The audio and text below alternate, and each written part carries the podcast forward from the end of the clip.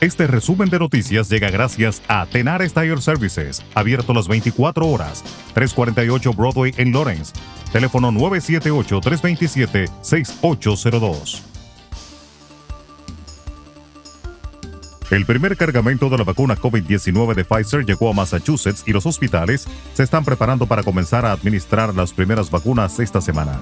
Las primeras vacunas de Pfizer se destinarán a los trabajadores de atención médica de primera línea, Boston Medical Center dijo este lunes que recibió su primer envío de 1.950 dosis de la vacuna Pfizer BioNTech COVID-19. Mientras tanto, la ciudad de Nueva York ha elegido a una enfermera de la comunidad afroamericana, una de las más castigadas por la pandemia, y al barrio de Queens, una de las áreas donde el COVID-19 ha robado más vidas en el país, para comenzar su campaña de vacunación en este estado, que sigue siendo el que más defunciones ha registrado debido al coronavirus. La enfermera de cuidados intensivos Sandra Lindsay, que trabaja en el Hospital Jewish Medical Center, recibió la primera dosis de la vacuna a las 9.23 de la mañana del día de ayer. La farmacéutica Pfizer está negociando con el gobierno de Estados Unidos el suministro de otros 100 millones de dosis de su vacuna contra el COVID-19 durante 2021, según dijo este lunes su consejero delegado Albert Borla. En una entrevista con el canal CNBC, Borla explicó que la empresa estaría en disposición de entregar esas dosis durante el tercer trimestre del próximo año, pero Washington insiste en tenerlas para el segundo trimestre. En Puerto Rico, la fortaleza solicitó este lunes a la administración del Hospital Ashford en Condado detener y posponer hasta el día de hoy un evento en el que se administraría la primera vacuna contra el COVID-19 en la isla y la institución hospitalaria aceptó la petición. El hospital había convocado a los medios de comunicación a lo que sería la primera vacunación contra el COVID-19 en la isla este lunes, luego de recibir la entrega del producto de manos de funcionarios de la Guardia Nacional. Sin embargo, la portavoz del hospital luego dijo que las vacunas que recibieron estaban congeladas y no podían comenzar este lunes como estaba previsto.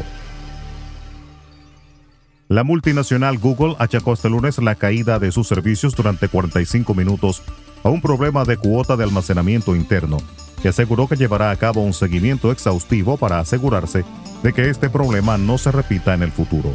En un comunicado, la firma con sede en Mountain View, California, descartó que la interrupción se tratase de un ciberataque, sino un problema interno con la cuota de gestión del sistema de autentificación y explicó que se ha desactivado el sistema mientras se lleva a cabo una investigación.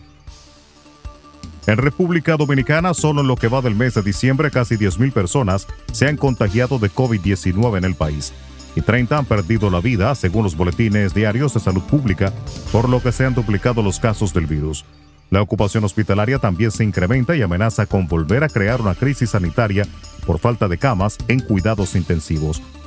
Solo ayer se reportaron 492 nuevos contagios para un total de 155.184 casos registrados, 31.813 activos para 121.007 personas recuperadas.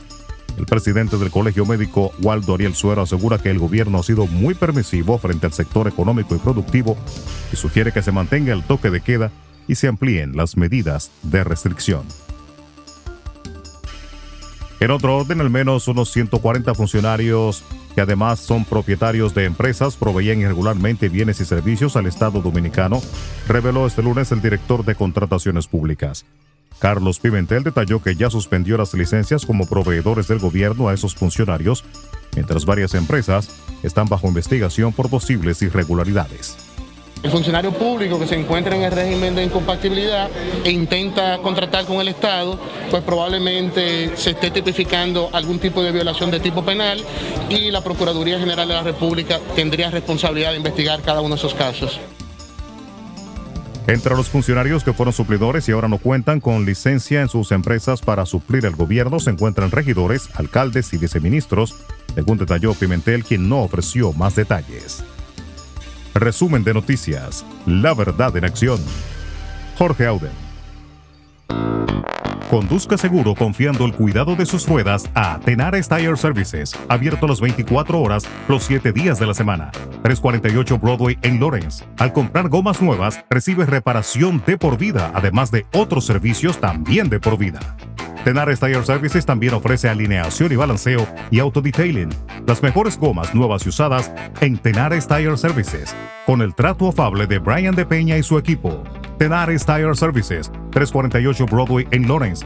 Teléfono 978-327-6802.